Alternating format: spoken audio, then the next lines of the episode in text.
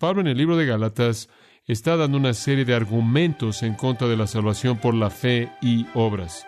Y el que estamos viendo en el capítulo 4, versículos 1 al 11, es un argumento muy, muy poderoso. Tiene que ver con adopción.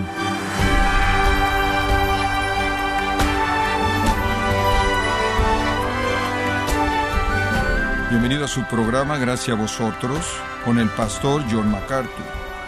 ¿Qué haría si todo a lo que necesitara para una mayor fortaleza y seguridad desapareciera? Tal vez pierda su trabajo y no está seguro de cómo pagar sus cuentas.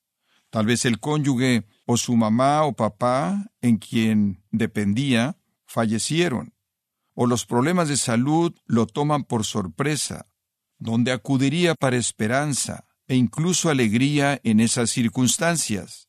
Quiero invitarle a considerarlo a continuación con el pastor John MacArthur, mostrándonos cómo puede acudir a su Padre Celestial en busca de consuelo y alegría en cualquier prueba, en la serie titulada Adoptado por Dios en gracia a vosotros. Abra su Biblia, si es tan amable, al cuarto capítulo de Gálatas. Estamos viendo esta epístola maravillosa, la cual enfatiza la salvación por la fe únicamente. Hemos visto la preparación para nuestra adopción, hemos visto la preparación para que nos volvamos hijos en los primeros versículos, el cumplimiento de que nos hicimos hijos, versículos 4 y 5, cuando somos adoptados como hijos, la confirmación de que somos hechos hijos, versículo 6, recibiendo al Espíritu en nuestros corazones, quien da testimonio con nuestro Espíritu de que somos los hijos de Dios, todo esto está edificado en este retrato increíblemente rico de la adopción romana. Ahora llegamos a la consumación de ser hechos hijos, en el versículo 7. La consumación de ser hechos hijos. Por tanto, ya no sois esclavo. Y por cierto, los esclavos podían ser adoptados, tanto esclavos como hombres libres podían ser adoptados. Los esclavos, por cierto, no todos eran el tipo de esclavos en los que usted podría pensar. Muchos de ellos eran personas muy bien preparados, muchos de ellos eran personas profesionales, muy capaces. Ese era únicamente su estatus social. Ya no eres un esclavo sino un hijo. Y aquí viene, si hijo, entonces un heredero mediante Dios. El punto de la adopción era dar el patrimonio a ese hijo adoptado. Era que él fuera el heredero a través de Dios, día, por la agencia inmediata de Dios. Dios está escogiendo un heredero. Piense de su salvación de esa manera. Él lo escogió usted antes de la fundación del mundo para que fuera un heredero de todo lo que Él posee. Esta es la naturaleza magnánima de la gracia y el amor de Dios. Esto es sorprendente, sorprendente. El tipo de trivialidades necias que usted oye de la gente que predica, entre comillas, el Evangelio de la Prosperidad, acerca del hecho de que Jesús quiere que usted tenga un auto nuevo, una casa nueva, fuera de ser una mentira, es eh, tierra sin valor comparada con heredar todo lo que Dios posee en la gloria de su reino y presencia eternos. ¿Qué me importa qué tipo de auto manejo? ¿Qué me importa algo en este mundo comparado con la gloria que está delante de mí? Entonces el punto de todo esto es que mediante la decisión de Dios y mediante el poder de Dios nos hemos convertido en un heredero. Dios el Padre nos ha escogido, nos ha llevado a la madurez en Cristo, pagó por nosotros por la sangre de Cristo, nos hizo hijos y herederos, y todo es por amor y gracia. Y aquí está el punto más amplio. Esto es lo que el Evangelio de la Fe hizo por usted. Esto es lo que Cristo le dio a usted cuando usted creyó en Él. Usted tiene esa herencia. Usted es un hijo. Usted ha sido adoptado. Usted tiene todo lo que Dios puede darle. Usted lo tiene todo. Vaya Romanos 8, lo mencioné. Permítame llevarlo ahí por unos cuantos momentos, porque este es el otro lugar en donde Pablo explica de manera elocuente la adopción. Hemos sido adoptados como hijos de Dios, versículo 15, hijos de Dios, versículo 14, hijos de Dios, versículo 16, hijos de Dios, versículo 17. Y usted dice, bueno, somos herederos, versículo 17, herederos de Dios, coherederos con Cristo. ¿Qué significa ser un heredero de Dios? Significa heredar todo lo que Dios posee, heredar todo lo que Dios posee. Todo será nuestro en la gloria del cielo y somos coherederos con Cristo. Eso quiere decir que nuestra herencia es la misma herencia que Cristo recibe, lo cual es todo lo que Dios posee. Dice usted, Bueno, la vida es algo difícil aquí y no me siento como un heredero. Digo, apenas estoy sobreviviendo. Bueno, usted será glorificado con Él si usted está dispuesto a sufrir con Él. Versículo 17 y versículo 18.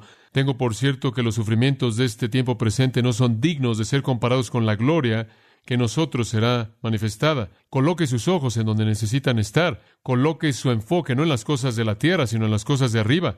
El sufrimiento en esta vida no es digno de ser comparado con la gloria que será revelada en nosotros. Y esa es la gloria completa de todas las posesiones de Dios. Y es sorprendente, promesas impresionantes. Dice usted, bueno, ¿cómo sé que voy a recibir eso? Vaya al versículo 28. Y sabemos que a los que aman a Dios todas las cosas les ayudan a bien, esto es a los que conforme a su propósito son llamados. Si usted ha sido llamado de manera salvadora a su familia como un hijo, todo lo que sucede en su vida opera para bien. Todo lo que sucede en su vida opera para bien. ¿Y qué es bueno? Su herencia, su herencia eterna. Nadie va a ser reemplazado, nadie va a ser desheredado, porque a los que antes conoció, a quien él predeterminó conocer, establecer su amor sobre ellos, a estos los predestinó para ser conformados a la imagen de su Hijo, para que él fuera el primogénito entre muchos hermanos. Todos somos predestinados por Dios para ser conformados a la semejanza de Cristo en el cielo.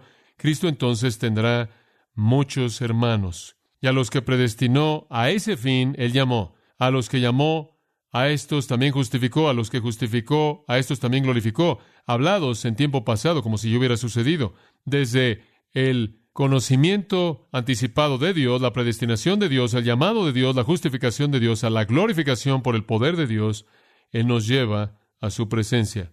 ¿Qué pues diremos? Versículo 31 a esto. Si Dios es por nosotros, ¿quién contra nosotros? ¿Quién con éxito puede estorbar el plan de Dios? Nadie, nadie. El que no escatimó a su propio Hijo, sino que lo entregó por todos nosotros, ¿cómo no nos dará también con Él todas las cosas? ¿Quiere saber cuál es su herencia? Todas las cosas, todas las cosas.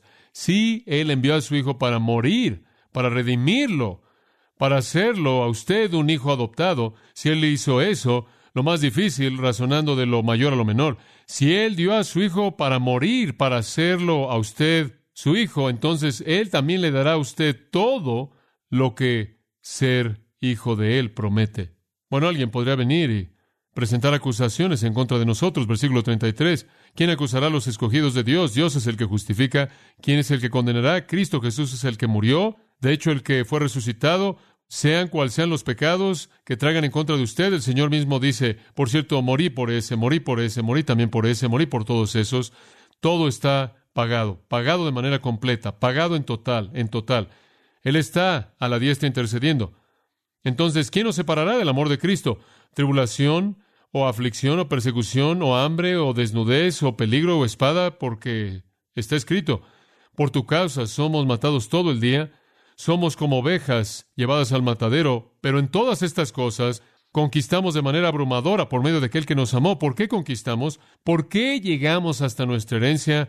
A través de Él quien nos llamó, porque Él nos amó y Él nos llevará a la gloria. Entonces, Estoy convencido de que ni la muerte, ni la vida, ni ángeles, ni principados, ni lo presente, ni lo porvenir, ni potestades, ni lo alto, ni lo profundo, ni ninguna otra cosa creada nos podrá separar del amor de Dios que es en Cristo Jesús, Señor nuestro. Dios nos amó, esa es la razón por la que Él nos escogió, y Él nos va a llevar a la culminación de ese amor. Realidades sorprendentes, sorprendentes. Tienen todo por la fe en Cristo, le está diciendo a los Gálatas. Tienen todo lo que Dios posee. Eres un hijo, como Cristo es un hijo, un heredero, un heredero y un coheredero. Tienen la herencia completa. Todo es tuyo. Todo es tuyo. Todo en el cielo glorioso de Dios es tuyo. Toda bendición en los lugares celestiales que están en Cristo. Ahora, todavía no lo tiene usted. Esa es la razón por la que Romanos 8 dice, gemimos esperando la redención completa de nuestro cuerpo, gemimos en esperanza, pero sabemos que hay una herencia incontaminada, inmarcesible, incorruptible, reservada para nosotros en el cielo. Sabemos eso. Esa es la razón por la que Él nos hizo hijos, para darnos una herencia. Mantenga esto en mente, es algo simple. La adopción es con el propósito de recibir la herencia. No tiene que ver con empatía y compasión, así como nuestra adopción. Eso Dios lo tiene, pero la adopción como hijos, en ese contexto romano y por lo tanto en el lenguaje paulino, es con el propósito de disfrutar del privilegio, el derecho de tener una herencia. ¿Y cuál es esa herencia? Todo lo que Dios posee para siempre. Ahora usted tiene eso por la fe. Eso es lo que Pablo ha estado diciendo. La justificación por la fe únicamente, fe únicamente, fe únicamente, sin obras. Lo único que usted recibe de las obras es maldito. Y aquí vienen los judaizantes y dicen, wow, no, no, no, no, no, no.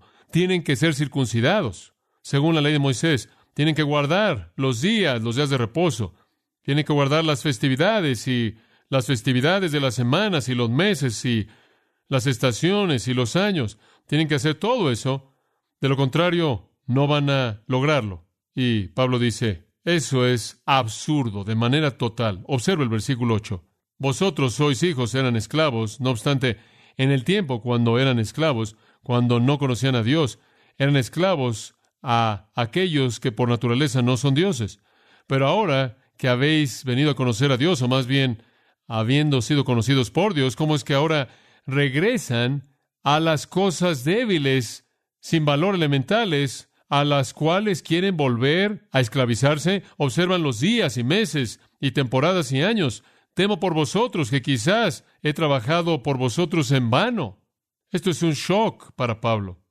Están regresando a su vida antigua llena de dudas, cargada de pecado? ¿Están regresando a su familia de antes pobre? ¿Están regresando a lo infantil, de regreso a la esclavitud, a rituales, a la religión superficial? ¿Están tan fascinados, capítulo 3, versículo 1, son tan necios que van a regresar a algo que es otro evangelio, pero realmente no otro, y cualquiera que lo predica debe ser maldito. Así es como él se siente acerca de cualquier sistema religioso que requiere rituales, sean cuentas, oraciones, sacramentos, penitencia o cualquier otro tipo de deberes externos. No es posible que quieran regresar a eso. Ahora observa el versículo 8, porque aquí encontramos la responsabilidad de ser hijos, la responsabilidad de ser hechos hijos. La adopción traía responsabilidad en el mundo antiguo. Usted necesitaba ser leal a su Padre nuevo. Usted necesitaba mostrar gratitud por su amor, gratitud por su gracia. Usted necesitaba mostrar un aprecio por la herencia que se le daba a usted. En el momento, antes, en el tiempo, antes de que llegaran a conocer a Cristo, no conocían a Dios. Versículo 8. Eran esclavos aquello que por naturaleza no son dioses. Solo hay un Dios verdadero en el universo, solo un Dios verdadero, el Dios y Padre de nuestro Señor Jesucristo. La única manera de conocer a Dios es mediante Cristo. Nadie viene al Padre sino por mí. Entonces, alguien que no viene a Dios, al único Dios verdadero, mediante Cristo, no conoce a Dios. La gente habla de Dios, no conoce a Dios. Tienen todo tipos, tienen todo tipo de dioses diferentes, inventan a su propio Dios. La mayoría de la gente simplemente inventa su propio Dios o tienen una religión que ha inventado al Dios para ellos, pero el mundo entero de la gente religiosa, fuera de los cristianos, no conocen a Dios.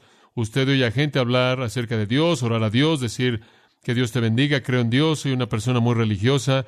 No conocen a Dios a menos de que hayan venido al Dios verdadero. Mediante la fe en Jesucristo, no conocen a Dios. El que ellos creen que es Dios es el diablo. No conocen a Dios.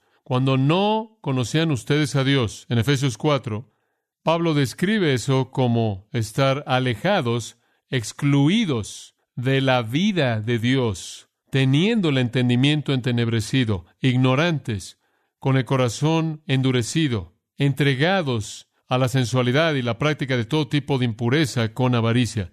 Usted era avaro por su impureza, usted no conoce a Dios. 1 Corintios 1 le dice a la gente que no conoce a Dios, nunca encontrarán a Dios mediante la sabiduría humana. Dios no puede ser conocido por la sabiduría humana. Agradó a Dios que él no fuera hallado por la sabiduría humana. Donde está el escriba, donde está el sabio, donde está el inteligente, no pueden conocer a Dios.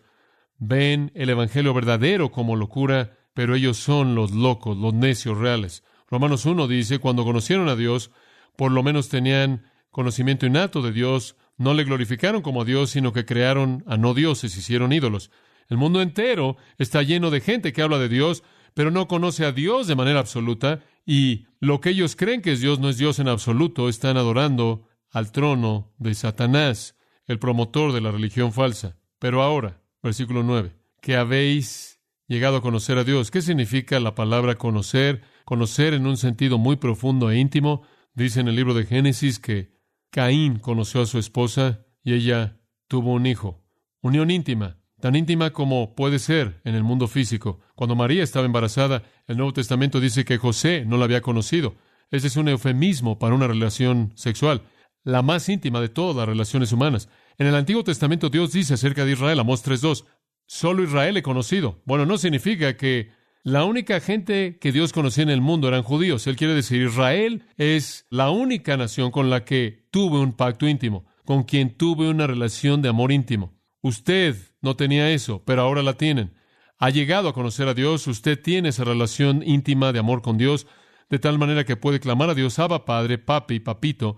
Ahí es a donde usted acude en las luchas de la vida, y la razón por la que usted conoce a Dios, me encanta esto, versículo 9, es porque más bien usted es conocido por Dios. Ahí es donde todo comienza. Usted no puede conocerlo hasta que Él primero ha colocado su amor en usted.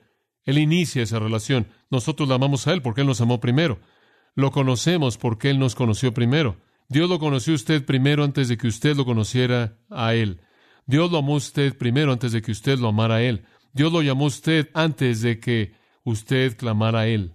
Primera de Tesalonicenses 1.9 dice que fuimos rescatados de los ídolos, volviéndonos de los ídolos al Dios viviente. Eso es lo que significa conocer a Dios. Tener una relación íntima con Dios. Usted ha llegado a conocer a Dios porque lo conoce usted. Juan 10, Jesús dice, mis ovejas oyen mi voz y yo las conozco. Y él sigue diciendo y me conocen, y él quiere decir en esta relación íntima. Ustedes han llegado a conocer a Dios, son creyentes, y él está hablando, claro, de manera general, hasta donde Él sabe. Esta es la maravilla de la salvación. Ustedes que no conocían a Dios, ahora conocen a Dios y claman, Abba Padre, y ustedes son conocidos por Dios porque nadie puede venir a mí, Jesús dijo, si el Padre que me envió no le trajere. Juan 6, 44. Entonces, ahora que conocen a Dios, porque Dios los conoce a ustedes, ¿cómo es? Versículo 9 que regresan, esa es la palabra para convertido. ¿Cómo es que ustedes están convirtiéndose de reversa otra vez a las cosas débiles y sin valor elementales? Cualquier forma de religión falsa, incluyendo esclavitud a la ley mosaica por parte de los judíos, es algo elemental, débil y sin valor cuando es comparada con el Evangelio verdadero en Cristo. ¿Desean otra vez estar esclavizados? ¿Están convirtiéndose de regreso? ¿Están regresando a su religión antigua? ¿Están regresando al judaísmo, el cual ni siquiera era su religión antigua, pero están regresando a una religión que una vez fue el plan de Dios, pero ha sido reemplazada? ¿Están regresando a lo que ahora es la concha de una religión verdadera y en sí misma es falsa? El legalismo es una religión falsa. Regresar a leyes alimenticias, regresar a observar el día de reposo, regresar a festividades y festivales, Pascuas, están regresando a aquello de lo que fueron librados, están regresando a su familia antigua, a su esclavitud antigua. ¿No es suficiente el ser hijos? ¿Están yendo de regreso? Esto no es profundo. Ustedes desean, él dice al final del versículo 9, ¿quieren volver a estar esclavizados? ¿Quieren ser como Israel? Un poco de la historia de Israel sería una buena advertencia. Israel fue sacada de Egipto, bastante dramático, ¿no lo dirá usted? Las plagas. ¿Acaso vieron la mano de Dios? Claro que la vieron. Vieron la mano de Dios en las plagas y su protección. Y salieron al desierto en el capítulo 14 de Éxodo. Faraón comienza a perseguirlos. Entonces estaban aterrados en el versículo 10 de Éxodo 14 y llegan con Moisés y esto es lo que le dijeron. ¿Es porque no habían tumbas en Egipto que nos ha sacado para morir en el desierto? Eso es simplemente sarcasmo. ¿Oh, nos sacaste hasta aquí porque no podías encontrar un lugar en donde sepultarnos en Egipto? ¿Por qué nos has tratado así, sacándonos de Egipto? ¿No es esta la palabra que te dijimos en Egipto? Te dijimos, déjanos para que podamos servir a los egipcios. Hubiera sido mejor para nosotros servir a los egipcios que morir en el desierto.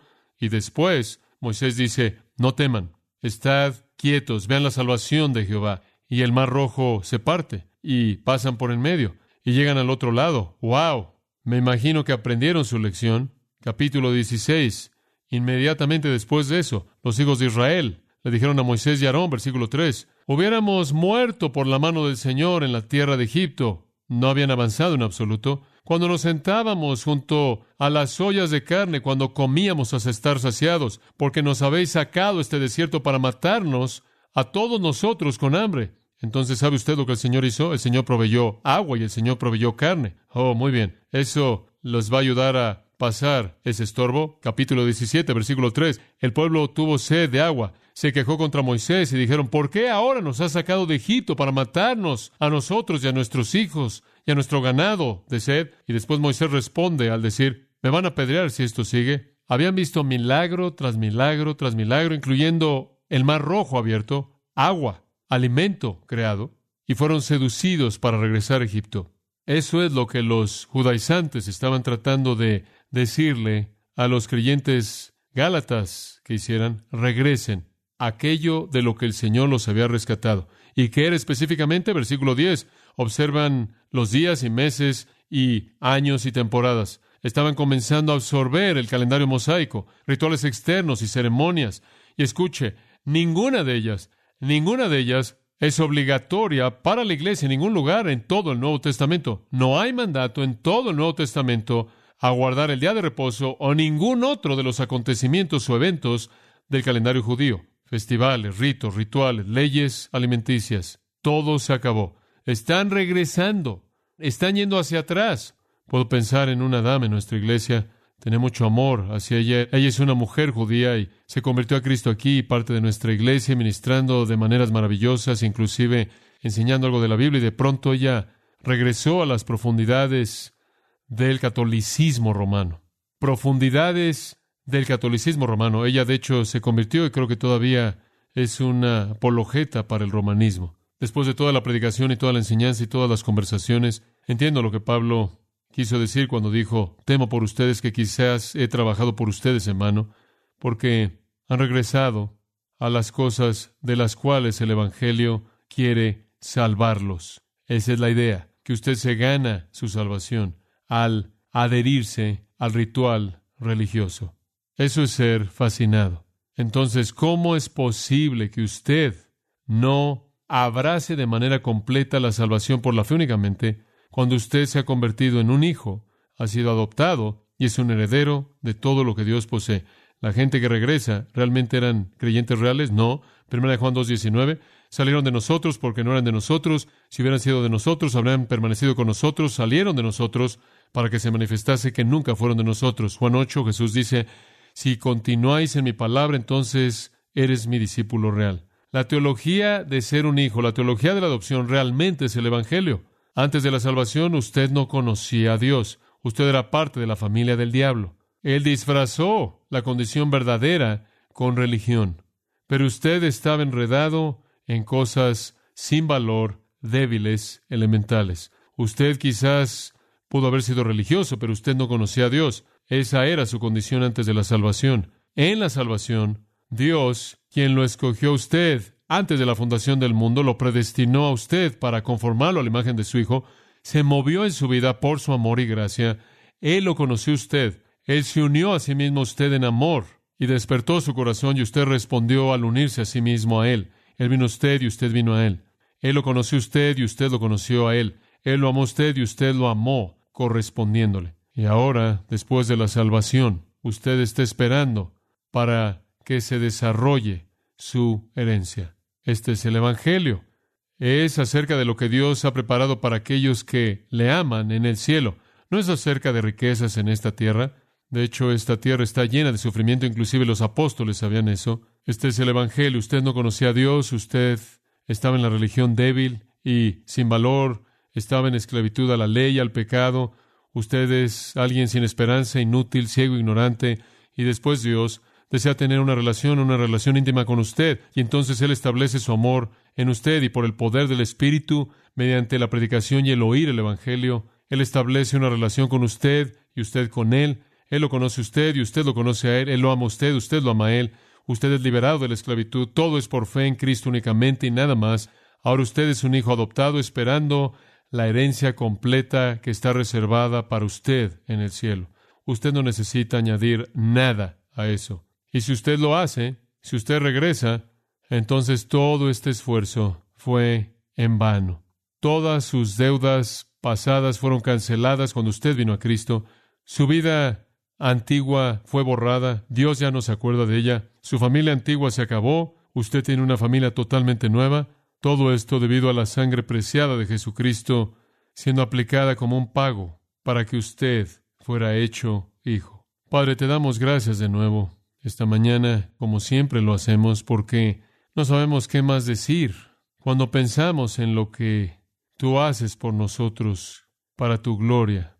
Simplemente, realmente es abrumador. Simplemente va más allá de la comprensión que tú nos concedas riquezas eternas como estas cuando somos tan indignos que nunca, jamás pensemos ni por un momento en regresar a la religión débil y sin valor superficial externa, de regreso a la esclavitud de la cual fuimos librados, de regreso a la niñez antes de que fuéramos maduros, de regreso a la ignorancia antes de que te conociéramos a ti, sino que nos regocijemos en nuestra condición de hijos, clamando Abba Padre, y experimentemos regularmente tu amor y tu poder en nuestras vidas, conforme tú continúas derramando toda bendición espiritual en tus hijos, y que esperemos pacientemente, algunas veces sufriendo, la gloria que está por venir, sabiendo que los sufrimientos de esta vida no son dignos de ser comparados con la gloria que nos espera. Concédenos paciencia y gozo hasta que te veamos cara a cara y recibamos lo que tienes para nosotros y arrojemos de regreso la corona a tus pies para que tú recibas toda la gloria. Amén.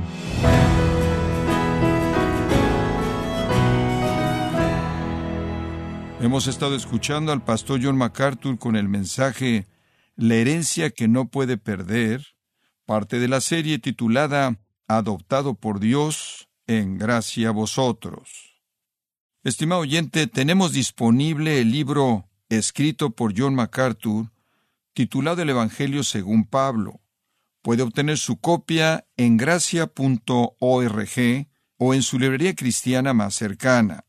Y quiero recordarle que puede descargar en audio transcripción gratuitamente los sermones de esta serie Adoptado por Dios, así como todos aquellos que he escuchado en días, semanas o meses anteriores en gracia.org. Si tiene alguna pregunta o desea conocer más de nuestro ministerio, como son todos los libros del pastor John MacArthur en español, o los sermones en CD que también usted puede adquirir, escríbanos y por favor mencione la estación de radio por medio de la cual usted nos escucha en gracia a vosotros. Es importante conocer no solo el país y ciudad de donde usted nos escucha, sino también la radio. Para quienes contactan nuestro ministerio por primera vez, pueden solicitar una copia del mensaje de promoción sin costo alguno, un mensaje por oyente únicamente. Si usted vive en los Estados Unidos o Puerto Rico, escríbanos a Gracia Vosotros, P.O. Box 4000, Panorama City, California, 91412 o puede escribirnos a través del siguiente correo electrónico radio arroba En nombre del pastor John MacArthur, nuestra coordinadora de estaciones Marilina Caruli y del personal, le damos las gracias invitándole para que nos acompañe en la próxima edición para continuar desatando la verdad de Dios un versículo a la vez, aquí en Gracia a Vosotros.